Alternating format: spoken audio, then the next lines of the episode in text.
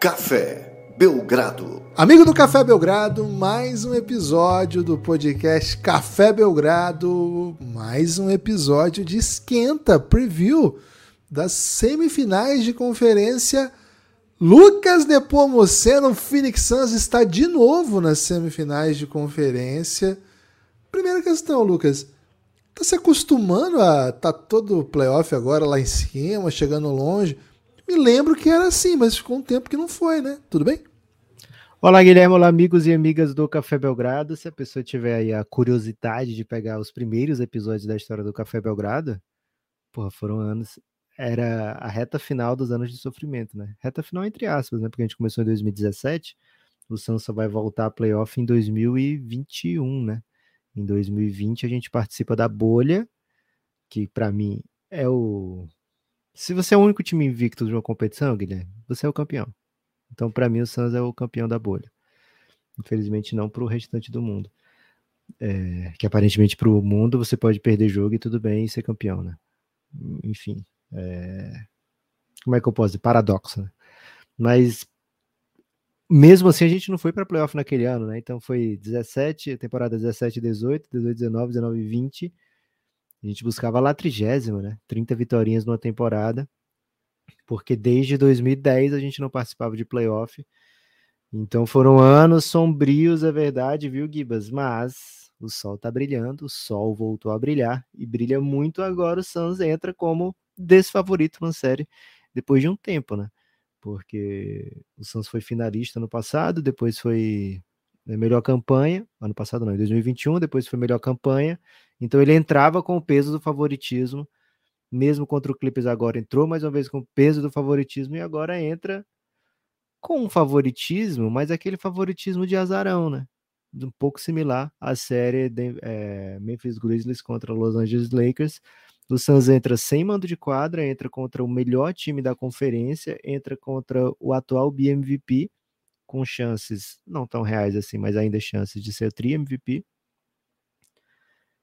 Mas ainda assim, é, em algumas casas de apostas, né, em todas, na verdade, o Suns é favorito para essa série porque tem Kevin Durant, porque tem Devin Booker, porque tem talvez um jogo que a gente está mais acostumado a ver dar certo na NBA, porque o Denver ainda não conseguiu é, furar né, o, o, a bolha do favoritismo dos outros ainda, né? O Denver ainda precisa em playoff dar uma sequência àquilo que começou a construir na bolha. Então, por essas dúvidas ao redor do Denver, por essa euforia da adição do Kevin Durant, o Suns entra nessa série, no mínimo, em pé de igualdade contra o Denver Nuggets.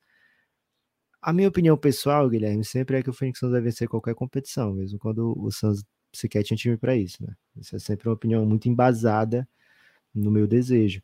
Mas o, a minha razão aqui, Gibas, fala, cara, o Denver Nuggets tem o melhor jogador da série, ou pelo menos o cara que vem mais jogando basquete é, nos últimos anos, né, dessa série. É, tem mando de quadra, tem defensores basicamente em todas as posições, basicamente, né, a gente vai falar sobre isso já já, um pouquinho mais. Então não, não não consigo entrar tranquilo nessa série. Por exemplo, contra o Dallas, eu entrei muito tranquilo ano passado, né? Pô, esse time aqui não tem como parar o Phoenix Suns. KKKKK, né? E tava bem errado, né? Nessa série agora, Guilherme, eu vejo, sim, caminhos para o Denver Nuggets causar muitos problemas para o Phoenix Suns e sair com vantagem. Mas as pessoas ao meu redor ficam dizendo, cara, vai dar Suns, né? Então tô um pouco confuso com meus sentimentos e expectativas, Guilherme. O Phoenix Suns venceu bem a sua série de playoff contra o Clippers. Passou um sufoquinho né, no começo, mas rapidamente restabelecido. E acho que todo mundo acredita que a série seria mais dura caso o Clippers não tivesse lidado com a lesão dos seus dois principais jogadores. Um deles, enquanto jogou a série, o Suns encontrou muita dificuldade, o outro sequer pisou em quadra mas de qualquer forma foi um 4 a 1 Do outro lado, o Denver ganhou de 4 a 1 também. É, e o desenho é um pouquinho diferente, porque o Timberwolves era uma equipe com mais talento do que o Clippers conseguia colocar em quadra, mas por outro lado, com um ano bem pior, um, um projeto meio estranho. A equipe chegou após temporada depois de brigas no elenco, um técnico que não está exatamente prestigiado, e ainda assim conseguiu vencer um jogo do Denver e fez vários jogos até mais duros do que a gente imagina. Vários é exagero, mas fez alguns jogos mais duros do que a gente imaginava contra o Denver.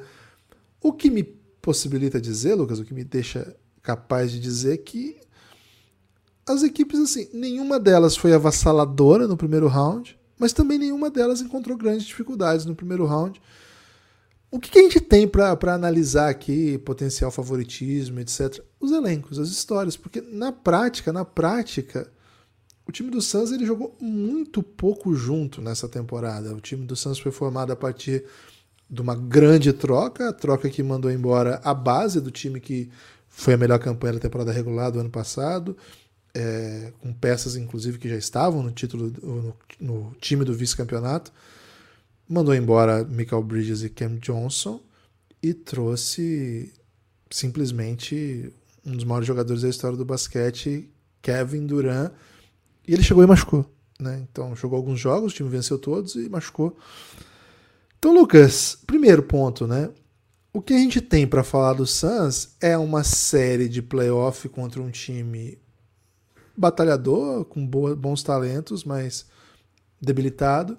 E muitos jogos, muitos jogos de temporada regular sem o time que agora vai entrar em quadra. Aí eu te pergunto, né? É uma desvantagem clara para um Denver que é claramente um time que joga junto há muito tempo, ainda que esse jogo junto tenha no meio do caminho um monte de jogo um monte, inclusive temporadas que alguns dos jogadores aqui listados ficaram fora. Mas de toda forma, o time do Denver a gente sabe exatamente qual é, exatamente o que fez, sabe o caminho de cada um, inclusive sabe as peças complementares que foram trazidas de ano para outro, pensado, estudado, sem pressa. Dá para dizer isso, Lucas? Dá para dizer que o time do Denver ele tem uma trajetória de montagem de elenco que é mais adequada para equipes que costumam ir longe? Isso é um, é um ponto negativo do Suns no, na comparação da série? Gibas, não há dúvidas de que o Suns estaria em outro patamar se essa troca do Kevin Durant tivesse acontecido lá quando o Kevin Durant desejava, né? Lá desejou a primeira vez, pelo menos. Lá em 30 de junho, 30, 29 de junho, por aí, nessa reta final de, do mês de junho, o Kevin Durant falou, pô, quero ser trocado, seria massa se fosse pro Suns, ó. Vamos lá?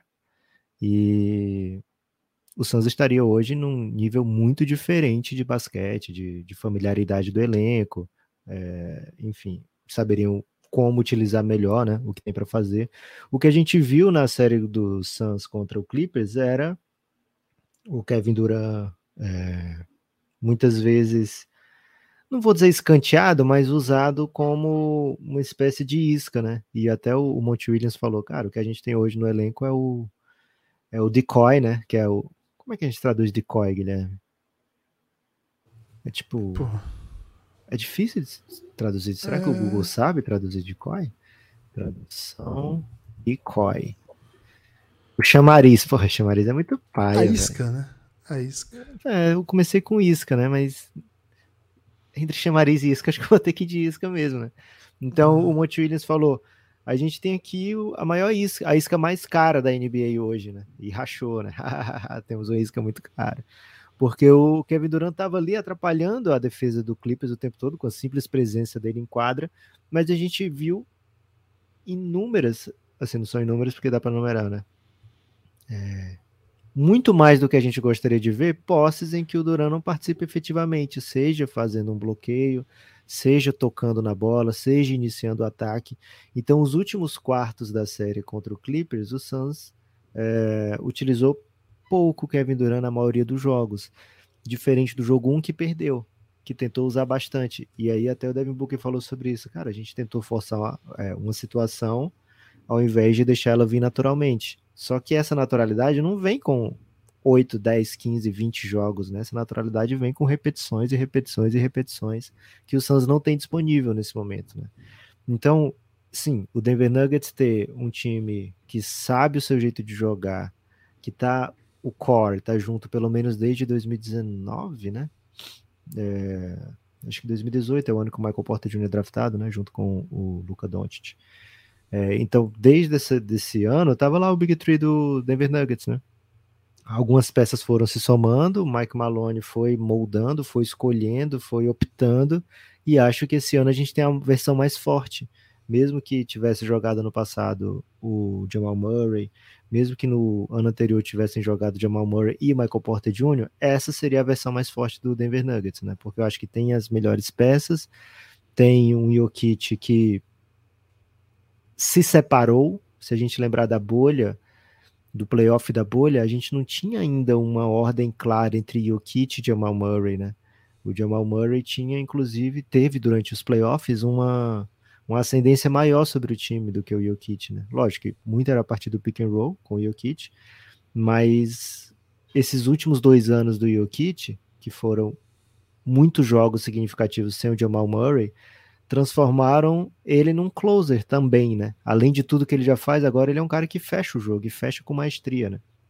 Então, acho que o Denver tem essa grande vantagem sobre o Phoenix Suns. O que o Phoenix Suns tem de grande vantagem sobre o Denver, Guilherme, é a possibilidade é, do, de bons arremessos que esses caras podem conseguir, né? Especialmente Devin Booker e Kevin Durant, para eles e para os seus companheiros, né? Porque o Suns tem algo que o Minnesota não tinha, né? Um jogo de mid-range muito eficiente. E aí eu falei, o Denver tem ótimas opções defensivas basicamente para todas as posições, e tem mesmo, mas o Suns vai querer envolver o Jokic sempre que possível, né? Vai querer envolver o Jokic defensivamente sempre que possível. Isso deve causar um, um desgaste físico no Jokic ao longo da série, deve causar um desgaste emocional também, né? Porque, pô, você tá envolvido ali, você comete falta, às vezes não comete falta, o juiz marca falta. O Jokic, ele é um cara muito emotivo, né? Ele bota a emoção muito na, na, na ponta do tênis, né? na ponta da basqueteira. O Jokic já foi ejetado de jogo em playoff porque perdeu a cabeça com o Cameron Payne, né? Então, é, esse Você desgaste... Um ali? Um safanão, né? Vamos usar safanão. Okay. É longe da emoção do jogo, Guilherme, eu digo que é um lance que acontece na NBA, né? No dia do jogo, proferir cobras e lagartos, né, contra o Jokic. Mas, assim, o Cameron Payne, quando Me lembro ele é bem, viu? Quando ele não é do seu time, o Cameron Payne, às vezes ele tem uma carinha assim de que, poxa, um cascudinho nele ia ser tão bom se eu pudesse dar, sabe? Às vezes você tem um, um, um primo mais novo aí, Guilherme, que ele fica ofendendo todo mundo, sabe? Aí você fica esperando a oportunidade, assim, de ninguém tá vendo e você dá um cascudinho, sabe? Assim, só pra. cascudinho aqui, né? E, dá um, e racha. Peraí, você tá defendendo agressão a crianças? Você não, foi isso não, mesmo? Não, não foi isso. Eu tô dizendo, Porque, se você aí. for uma criança também, ah, okay. um pouco mais velha. Tá, oito e seus... seis anos. Não, vamos dizer assim, você tem um, uns 14, tá? Ah, okay.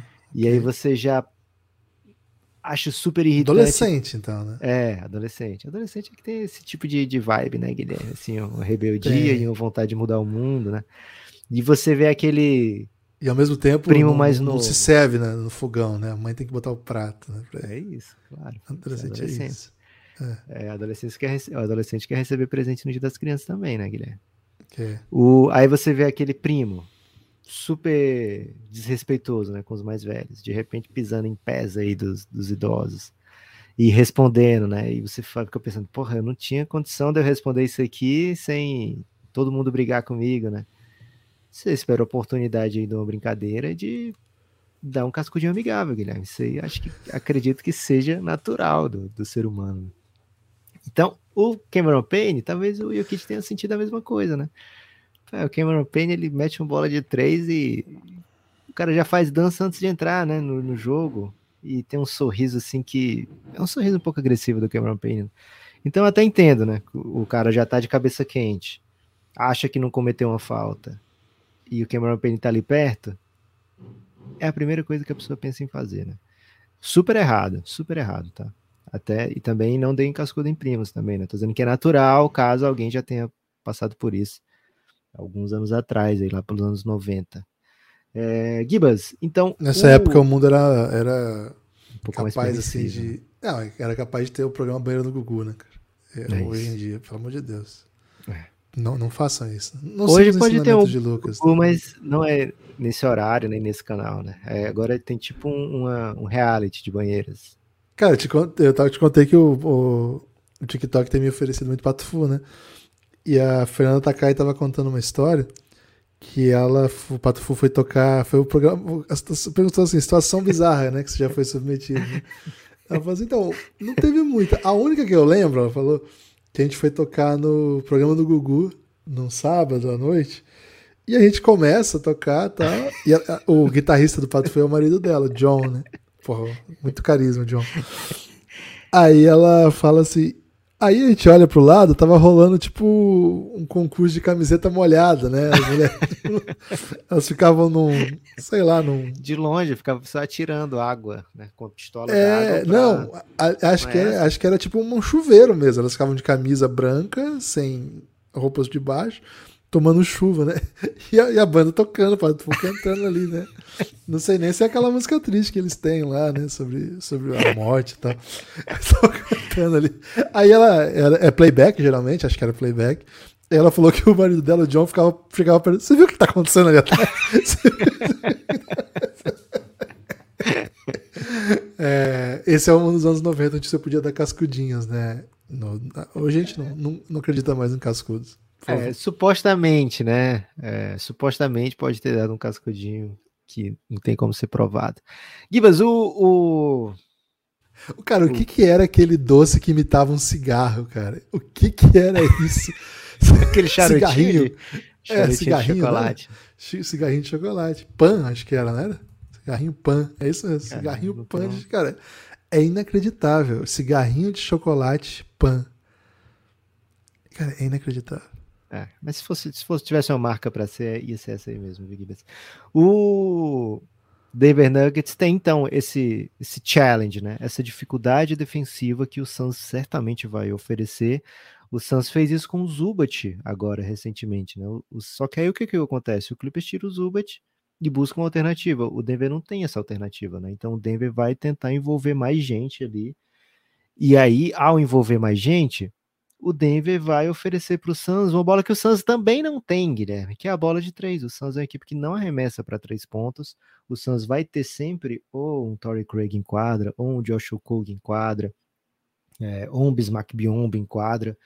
Então vai ser um, um, uma tentativa inicial, uma jogada inicial ousada do Suns, e o Denver vai ter alternativas, né? Tem alternativas táticas para tirar esse peso, né? E aí aposta, ah, você não mete bola de três, agora você vai ter que meter, e quem vai ter que meter vai ser o Torrey Craig, vai ser o Josh Okogie, vai ser, enfim, jogadores um pouco mais exóticos que o Santos tem que colocar em quadra, né? Pela formação de elenco. Leandro Shemet, que é um especialista que não guarda bola, ele vai ter que guardar, né? É, então, vai ser curiosa essa, essa parte da quadra, porque o Suns é uma equipe, assim, todo mundo chuta pelo menos 30 bolas de três nos playoffs, o, o chuta 23, né, 20. Então não existe isso, né? Mais em 2023. É, vamos ver como é que o, o Denver vai defender o Phoenix Suns. Do outro lado da quadra, o Suns é uma equipe que defende fazendo falta, né? Tem sido assim, foi assim durante boa parte da temporada. É, na série contra o Clippers teve algumas dificuldades nos primeiros jogos também de defender sem fazer falta. Vai depender muito também de como vai ser aceito o apito nessa série, né? O Jokic também é um cara muito físico, né? Então, normalmente é liberado um pouco mais de contato em jogos do Jokic, porque ele vai defender com contato, vai atacar com muito contato. Se você for marcar tudo, ninguém termina o jogo, né?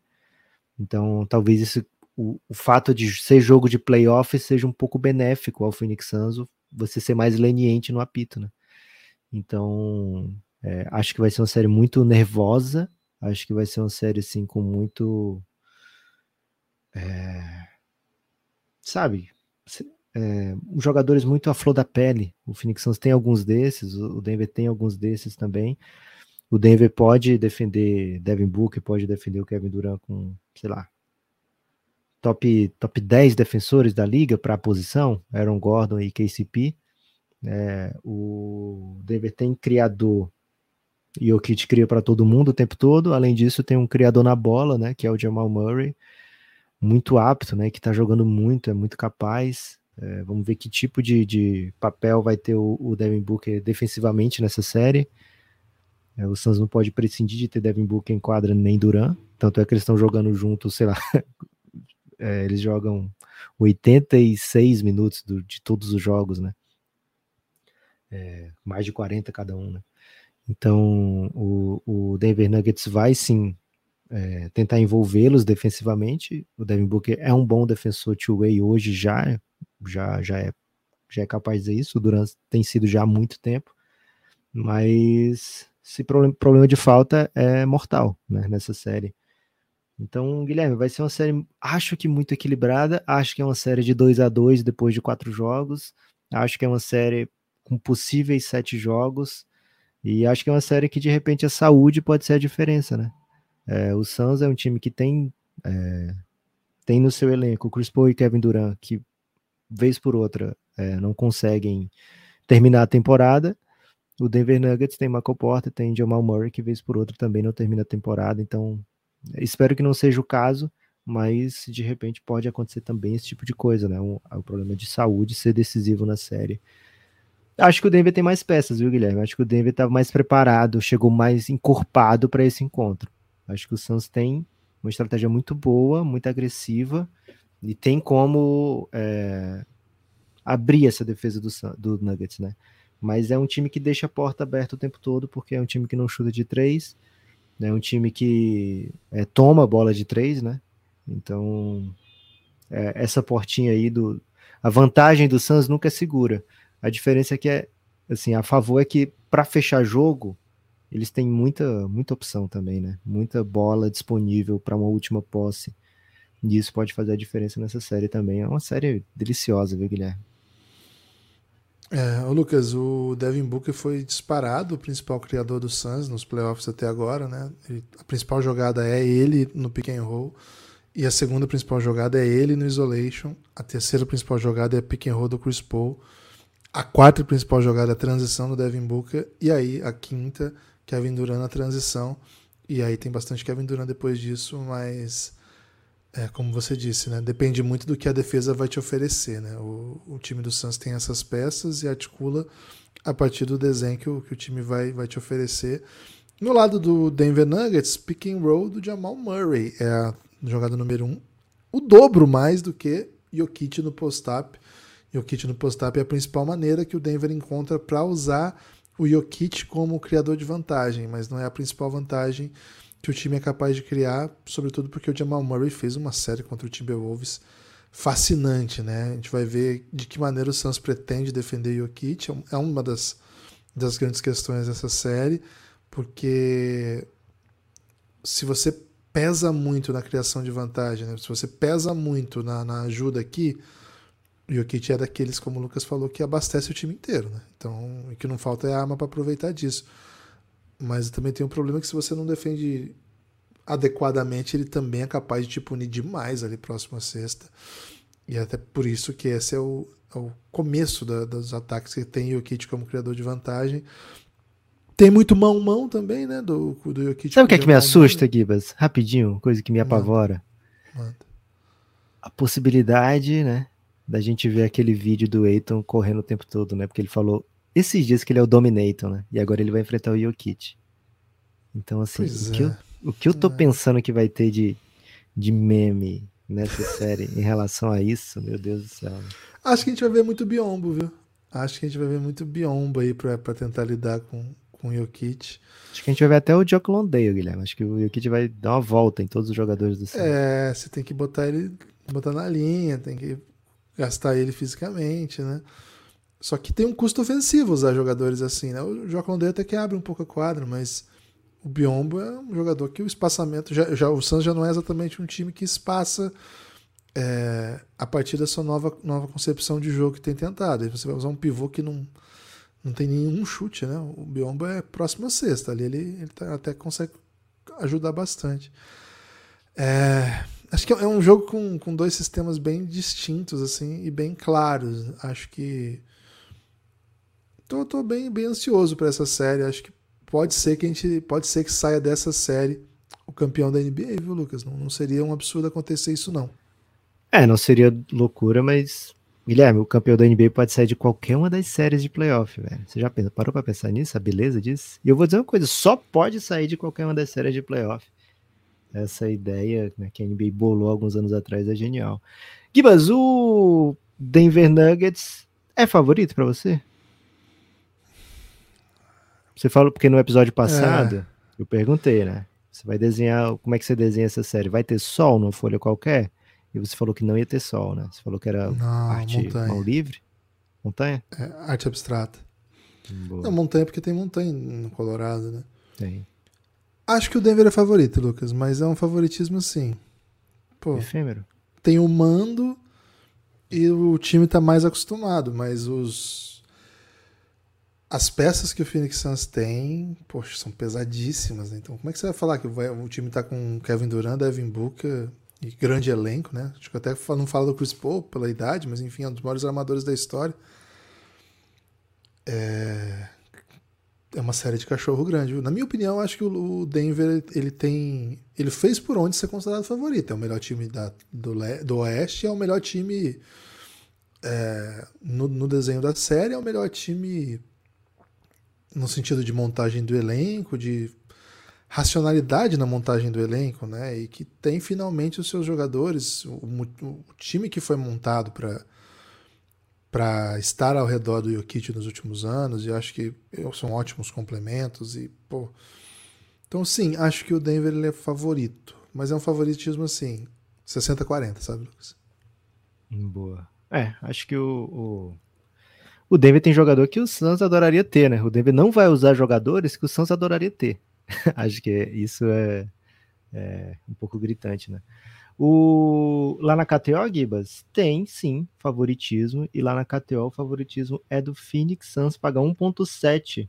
Uma vitória do Phoenix Suns da série paga 2.1, então é um favoritismo assim bem leve, bem suave, né? É um favoritismo não muito grande. É, então, para o Denver, se você acha que o Denver vai perder por pelo menos dois jogos, ou seja, 4 a 2 paga, por exemplo, 3,5 lá na, na KTO, né? É isso mesmo? Acho que é isso aí. Deve, não, se o Denver ganhar até seis jogos, né? Que é o contrário que o handicap da Você série. tá com bastante dificuldade com isso Não aí, sabe né? o que é, Guilherme? Porque normalmente o favorito tem o mesmo favorito. No handicap ele é menos, né? O favorito para a série normalmente no handicap ele é menos. Só que essa série é tão equilibrada que o menos do handicap é o contrário, né? É o Denver, é o Suns que tá com mais, né? Então o Suns é mais um e meio, paga 1.3 e o Denver menos um e meio, paga 3.5, né? Então é para o Denver vencer até seis jogos, paga 3.5, embora o favorito seja o Phoenix Suns, então fica aí uma dualidade do, do handicap, né? Gibas, o outro último ponto que eu quero falar aqui dessa série é ver se vai ter uma batalha de pace, né? Acho que vai ser meio mãos dadas as duas equipes, dizer, vamos jogar devagarinho? E vão, né? É, decidem assim. Acho que não vai ter equipe aqui querendo acelerar esse jogo. O Suns, na teoria, poderia gostar de acelerar mais esse jogo, mas ele tem que lidar com 40 e tantos minutos para suas estrelas e 30 mais para o Chris Paul, né? É, então, talvez ali exista um acordo de cavalheiros e que tenha um pace um pouco mais baixo.